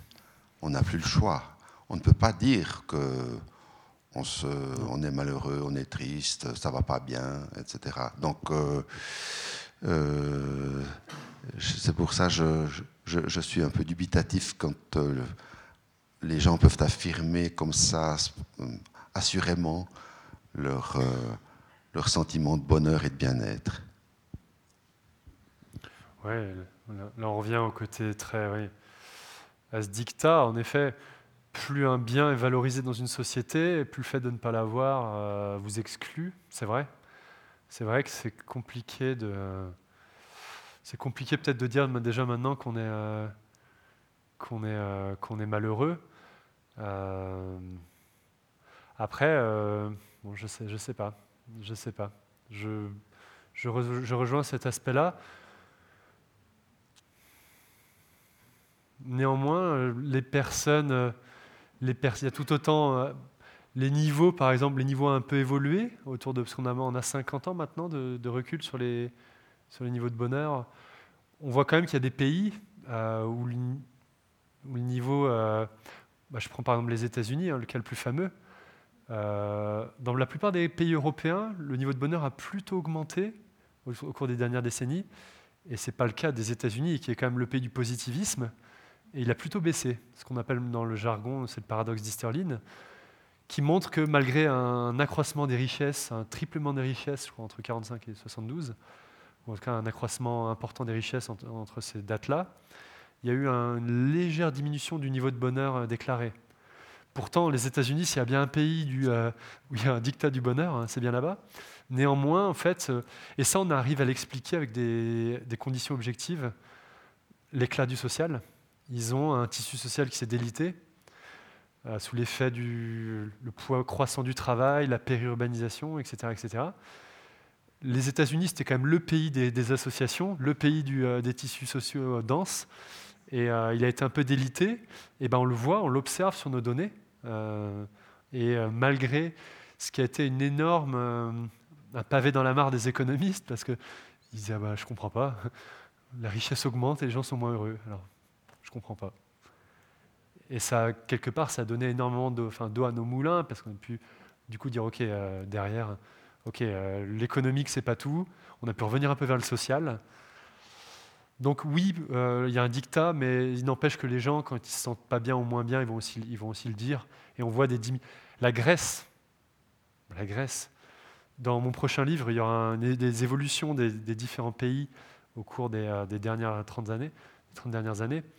Et si vous voyez la Grèce et dans une moindre mesure l'Espagne et l'Italie après la, crise, c'est colossal. C'est vraiment, euh, on est dans l'ordre du ils étaient à 5,5, ils sont passés à 4, je crois, sur 10. c'est des, niveaux colossaux, colossaux, qui ont en plus été euh, liés objectivement à des traces euh, d'antidépresseurs qu'ils ont retrouvés dans les rivières.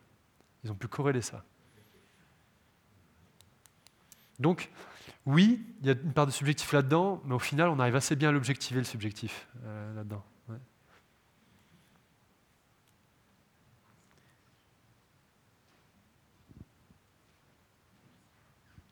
Bonsoir, merci.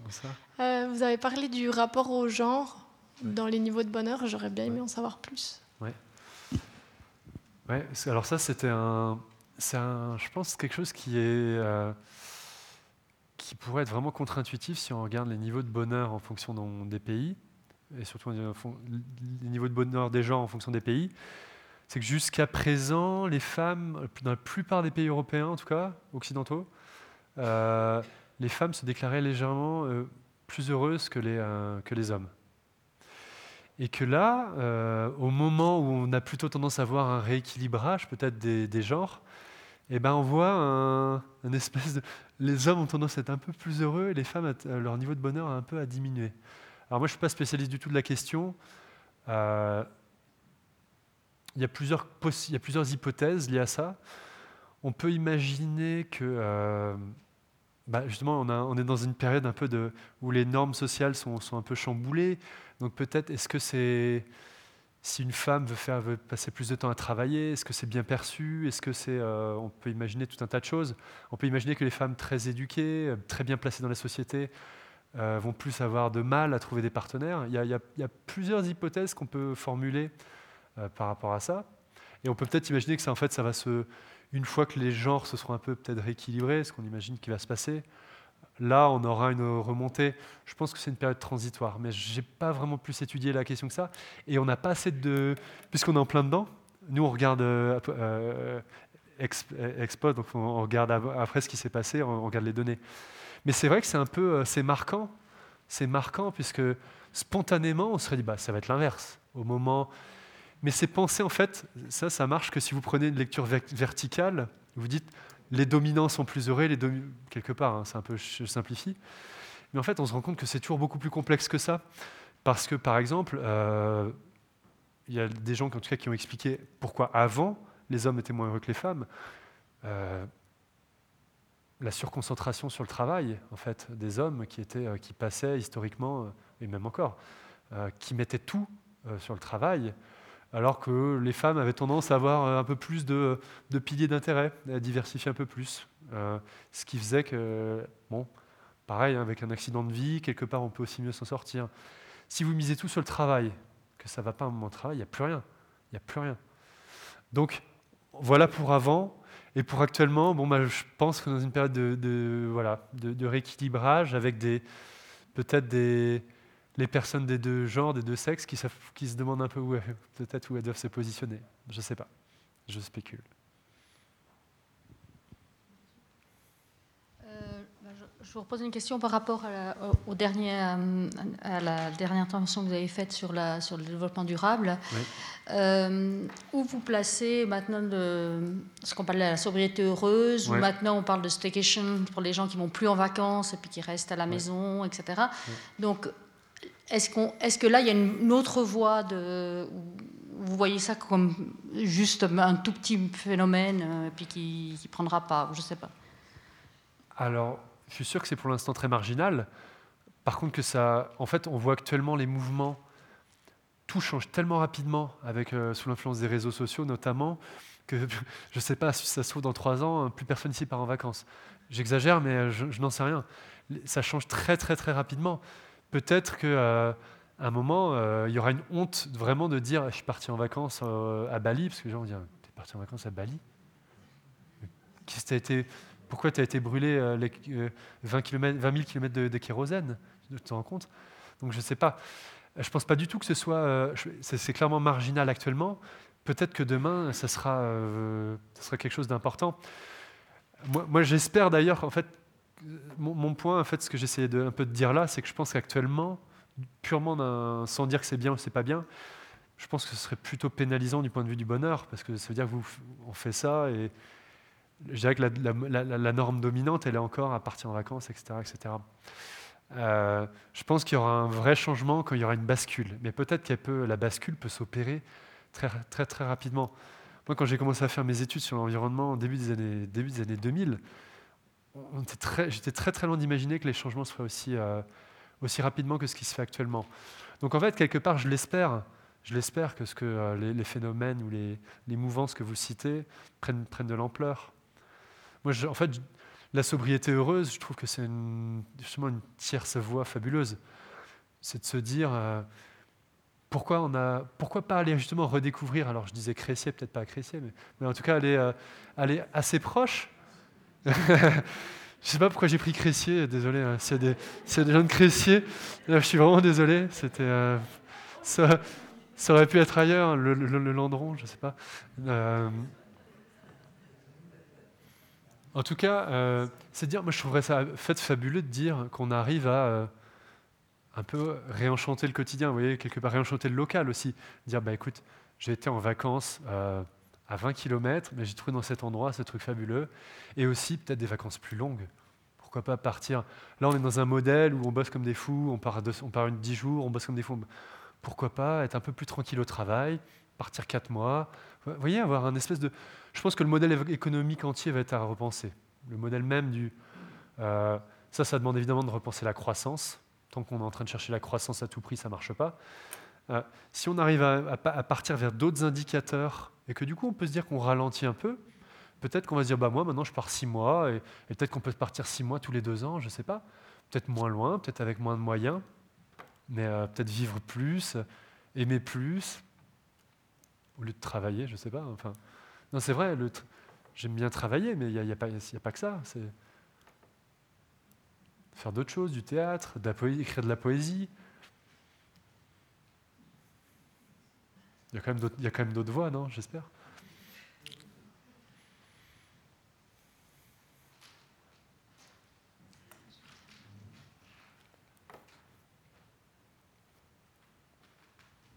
Encore une petite question.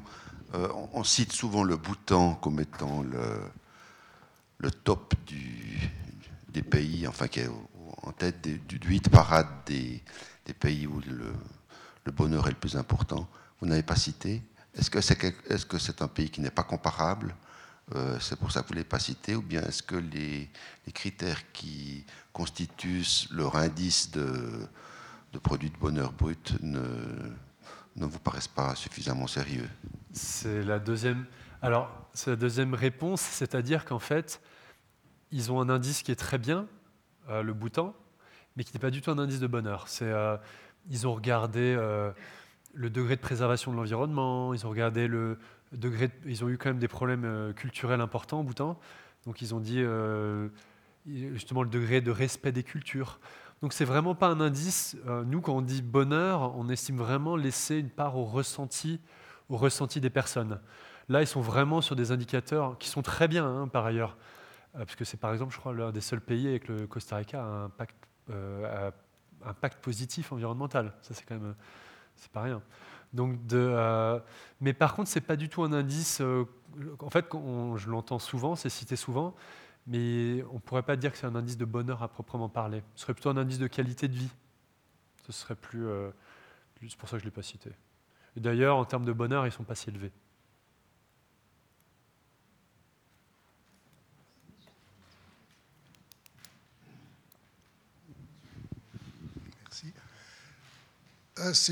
J'ai une question peut-être un peu particulière. Quel rapport vous faites entre bonheur, malheur, joie et tristesse?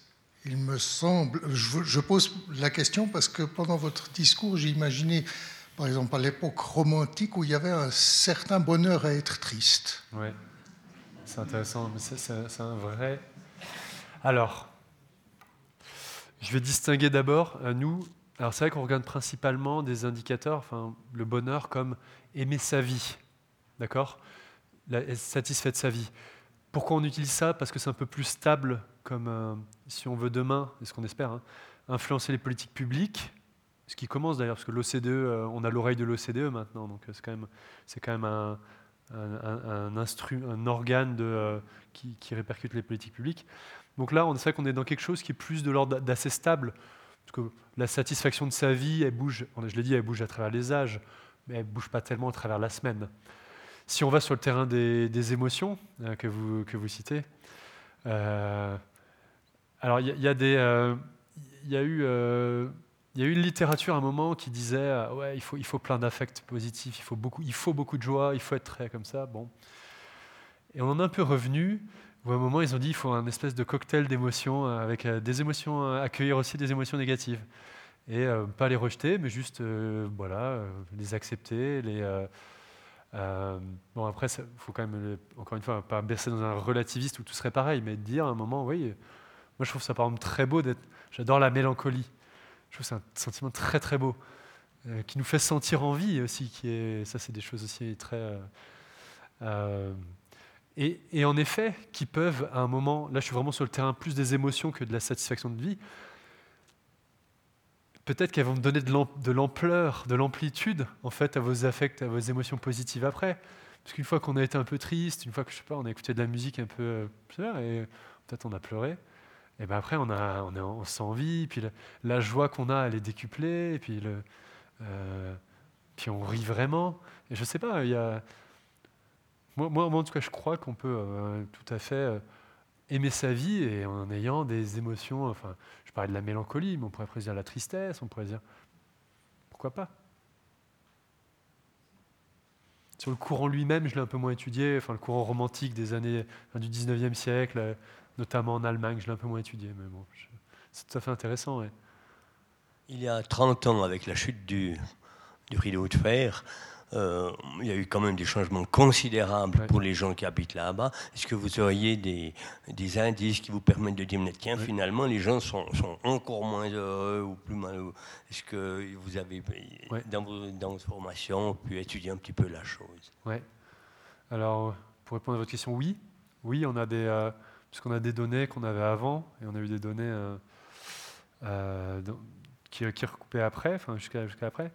On a vu par exemple, je parlais de la Grèce tout à l'heure, les deux plus gros, en tout cas dans nos données, les deux plus grosses chutes que moi j'ai pu voir, c'était la Grèce post-2008, 9, et la Russie, en tout cas l'ex-URSS euh, à ce moment-là.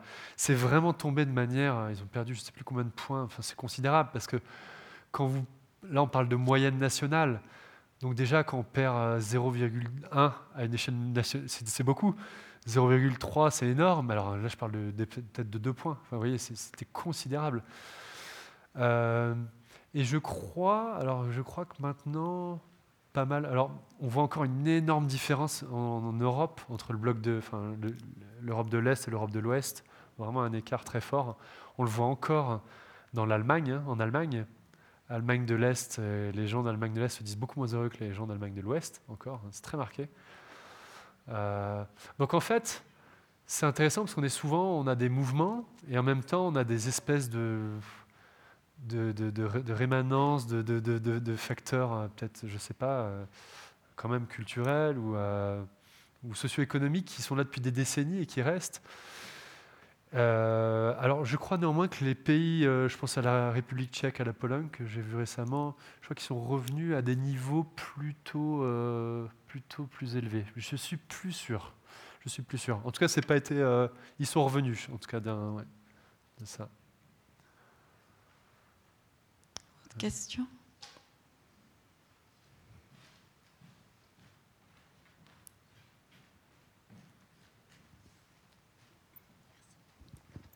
Bonsoir. Plutôt, quand elle a posé la question sur le genre, euh, je pensais que la réponse allait plutôt porter sur euh, tout le thème par rapport à la Scandinavie. Euh, est-ce que vous pouvez développer un peu dans ce sens-là? Oui.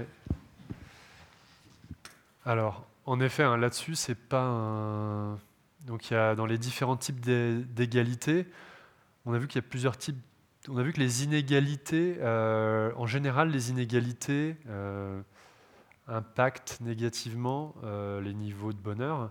Et ça, c'est vrai pour les inégalités de revenus et c'est vrai pour les inégalités de genre.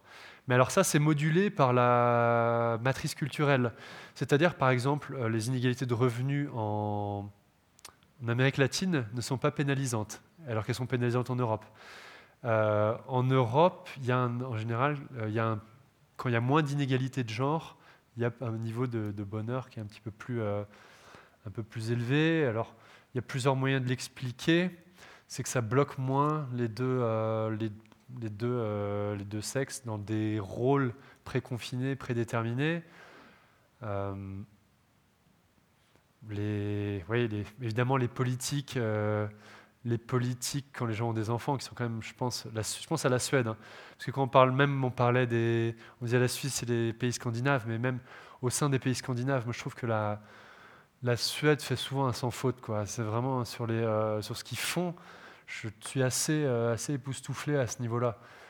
Euh, je ne sais pas si vous connaissez, hein, mais quand vous avez un, quand vous regardez les, parcours de professionnels, un moment qui fait que, et vous pouvez le voir assez fortement en Suisse, quand la femme a un enfant, là il y a vraiment, en termes de progression de carrière, c'est un stop qui est très fort. Donc euh, là, euh, entre les hommes, parce que en fait, les, femmes vont s'arrêter, puis les hommes en général vont continuer. Là, ce qu'ils ont fait en Suède, c'est qu'ils ont pratiquement obligé les deux de prendre un congé de la même durée. Donc là, forcément, il n'y a plus l'argument qu'on pouvait entendre de dire oui, mais lui, il a travaillé euh, six mois de plus, un an de plus, je ne sais pas, que toi. Il n'y a plus cet argument. Il est, il est annihilé. Donc là-dessus, ils ont, je pense que ça, c'est vraiment quelque chose qui permet. Bah, moi, alors j'ai des amis, hein, parce que moi j'ai vécu, en Suède un an, j'ai un ami qui a, eu un enfant là-bas, il dit c'est quand, même fantastique. Lui-même, il, est un peu, il est un peu revenu sur un modèle tout travail. Euh, elle, elle a pu un peu... Euh, du coup, ils ont une progression de carrière qui est à peu près comparable aussi. Donc, euh, on voit les effets positifs. on en est, je pense, encore au début. On en est encore au début, puisque eux, ils ont un peu montré le chemin. Est-ce que nos sociétés est-ce que nos sociétés vont suivre au même, euh, niveau? Je ne sais pas. Mais c'est vrai que. Et puis aussi en, Suisse, en Suisse, il y a eu un, autre effet, on en parlait tout à l'heure, c'était le coût des, crèches. Euh, le coût des crèches euh, qui est tellement prohibitif que du coup, souvent, les, femmes s'arrêtent de travailler, et ce qui pénalise en fait leur trajectoire professionnelle. Et de facto, en fait, ça c'est un mécanisme de reproduction des inégalités colossales, en fait. Euh, donc voilà, en fait, d'où le besoin de sociologie pour en fait aller voir, vous voyez, à la fin ce qui se passe sur, ces deux, en fait, sur même au niveau du bonheur, puisque tout ça, ça impacte, ça impacte le, bonheur. Je ne sais pas si j'ai répondu à votre question. Autre question? Moi, j'ai une petite question. Vous avez cité Dominique Bourg et lui il disait que sa fille de 20 ans euh, avait des crises d'angoisse en pensant à ce qui se passait dans le monde. Bon, effectivement, c'est la fille de Dominique Bourg, mais vous avez dit que euh, les jeunes sont heureux jusqu'à 30 ans, mais maintenant, par exemple, en excluant les, pays que vous avez cités où ce taux il baisse, les jeunes ils continuent d'être plus en plus heureux, alors qu'on dit que des gens disent que ce système euh, néolibéraliste, euh, en faillite sur le.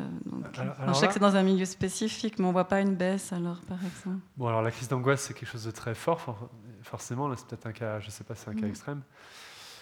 Alors néanmoins, il faut bien distinguer euh, la projection euh, au niveau global et la projection au niveau personnel.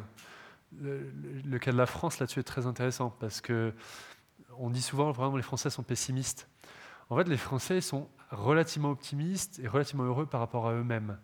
Par contre, si vous leur parlez du collectif, alors là, c'est une catastrophe.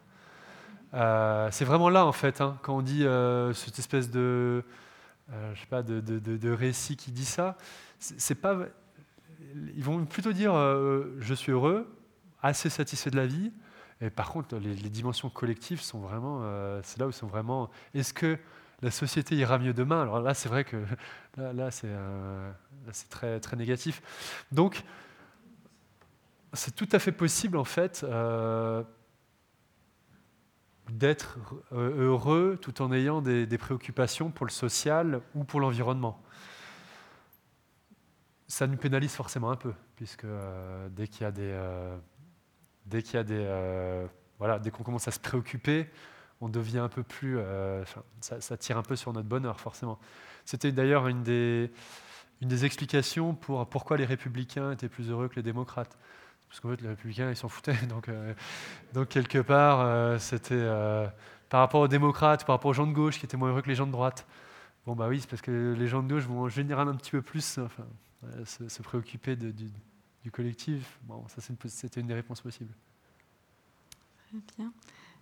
Et puis, d'autres questions peut-être qui ont surgi? Ah. J'en pose juste encore une avant de finir.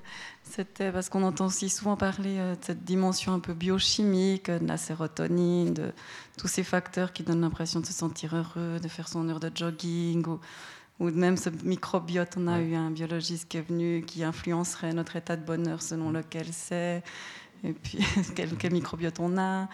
Enfin, toutes ces dimensions, comment on arrive à les prendre en compte quand on essaie d'avoir une approche sociologique euh? Bah Justement, en fait, sur la... si vous prenez une approche un peu classique, où vous prenez le bonheur comme comparaison à des standards établis, elle, est absente. Vous ne pouvez pas l'avoir, cette dimension. Si vous prenez maintenant une approche comme on le fait, conséquentialiste, où vous croisez les, les niveaux de bonheur avec ce que les gens font, vous la voyez, parce qu'en fait, c'est justement dans l'assouvissement des besoins puisque encore une fois, euh, on reprend l'exemple du microbiote. Si votre microbiote il est, euh, il est sans dessus dessous, vous n'allez pas évaluer votre vie de manière très positive. Donc ça, c'est vraiment, on est sur la partie corpo, incorporée, corporelle. Euh, et si vous la laissez de côté, vous pouvez la laisser de côté, dire ah non, non, non, le bonheur, ça va être un exercice mental, etc. etc. Vous allez passer à côté d'une énorme partie. C'est vraiment l'éléphant, l'éléphant dans la pièce que vous oubliez, en fait, le corps le corps. Et je pense que la, moi, ce que j'aime dans ce sujet du, bonheur, c'est justement que par le bonheur, en fait, on ramène le corps. On ramène le corps dans des études qui, qui en général, ne le voient pas forcément ou ne l'acceptent pas forcément. Et nous, on le remet en en plein milieu quelque part. Donc en fait, il est central, mais sans être forcément explicité. Merci. Euh, je sais qu'en plus, pour le 75e, on voulait mettre le corps en avant. ça, je ne le savais pas. Voilà. c'est une belle conclusion. Je vous remercie vivement pour la, comment j'ai envie de dire, la sincérité de votre posture. Et puis aussi le courage, parce que j'imagine, on en a parlé, qu'il faut du courage pour s'avancer sur ce terrain, car on comprend après cette soirée vraiment toute la subtilité pour vraiment saisir cet objet. Et je crois que maintenant, on on réfléchira différemment quand on se dit heureux. Donc, vous restez encore un petit moment, mais pas très longtemps, je crois, jusqu'à 10h30. C'est bien qu'on finisse un peu plus tôt, comme ça, vous pouvez quand même profiter de la présence de Gaël Brûlé au bar. Je vous souhaite euh, une belle fin de soirée, euh, une vie heureuse, j'ai envie de dire. Au revoir. Merci. Merci.